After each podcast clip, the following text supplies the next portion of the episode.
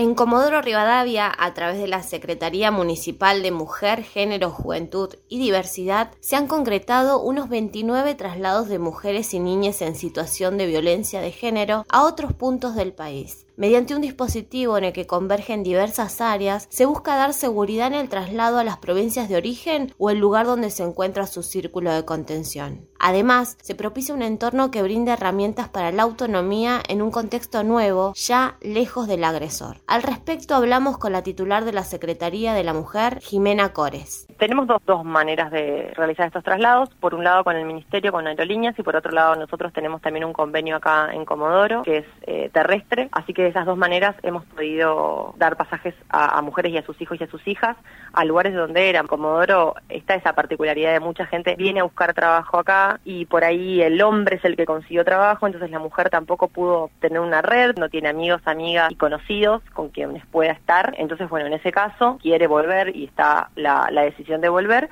se le consiguen estos pasajes y se vuelven. Se realiza todo un dispositivo en conjunto con las áreas de género donde va a ir, se trabaja previamente con, con los familiares también de las mujeres para saber que va a haber una contención, ¿no es cierto? No es solo un traslado y, y chau, sino la idea es que haya todo, todo un dispositivo. También hemos tenido algunos casos inter internacionales que han costado bastante, pero lo hemos logrado. Eh, es muy normal en Comodoro que haya mucha gente que no es de acá y que por ahí no sepa cómo volverse con sus familiares también, y no es cierto, y se siente como una situación de, de, que está, de que está encerrada y no hay manera de irse de esa casa. Y a nivel nación, 25, y habremos tenido un par más que eran a nivel municipio, uh -huh. que los manejamos nosotros, eh, pero más o menos esa cantidad. Sé que, por ejemplo, ya eh, en, en el año ya tenemos dos de los pocos días que vamos en el año, porque hubo algunos que habían que no habían salido, así que están saliendo estos días. Trabajamos bastante con Nación esos temas, hemos tenido varias reuniones con las áreas de género de allá y con el ministerio como para que esté bien cuidado ese dispositivo y, y no es un arrepentimiento también y no haya como una, una situación de mala decisión, ¿no es cierto? Uh -huh. Sino que sea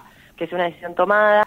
Natalia Castro, LU4 Nacional Patagonia para el área de géneros de Radio Nacional.